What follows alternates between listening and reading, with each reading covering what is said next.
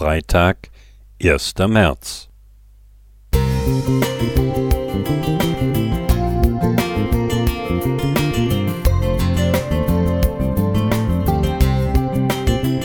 Ein kleiner Lichtblick für den Tag.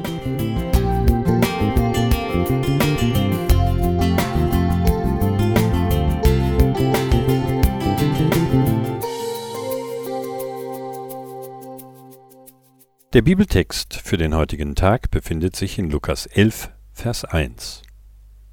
Und es begab sich, dass er an einem Ort war und betete.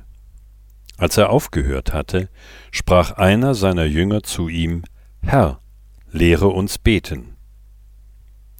Drei Jahre lang begleiteten die Jünger ihren Meister, hörten ihn das Evangelium predigen und die Grundsätze des Reiches Gottes lehren, sahen ihn Kranke heilen und Tote auferwecken.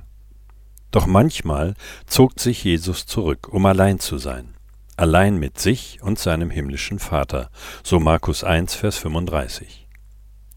Welcher Jünger hätte nicht gerne mal reingehört in die private Konversation zwischen Vater und Sohn? Würden wir nicht alle von seinem intensiven Gebetsleben profitieren wollen? Eines Tages fasst sich einer der Jünger ein Herz und bittet Jesus, Herr, lehre uns beten. Die Frage überrascht.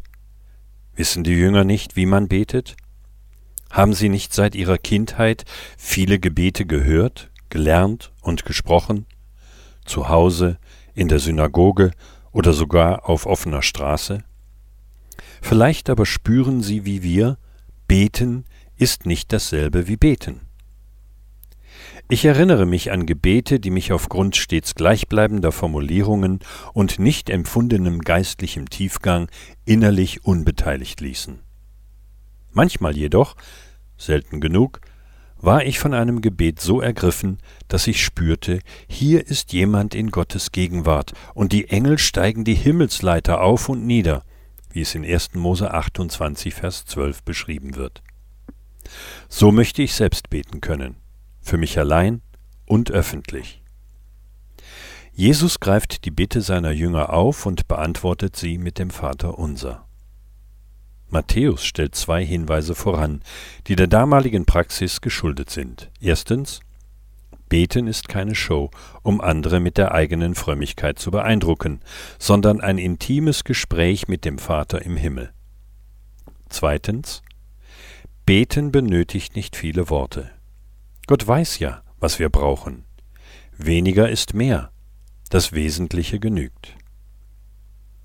Was aber ist wesentlich und unverzichtbar? Darauf gibt das Vaterunser Antwort. Es ist ein Mustergebet, an dem wir uns orientieren können.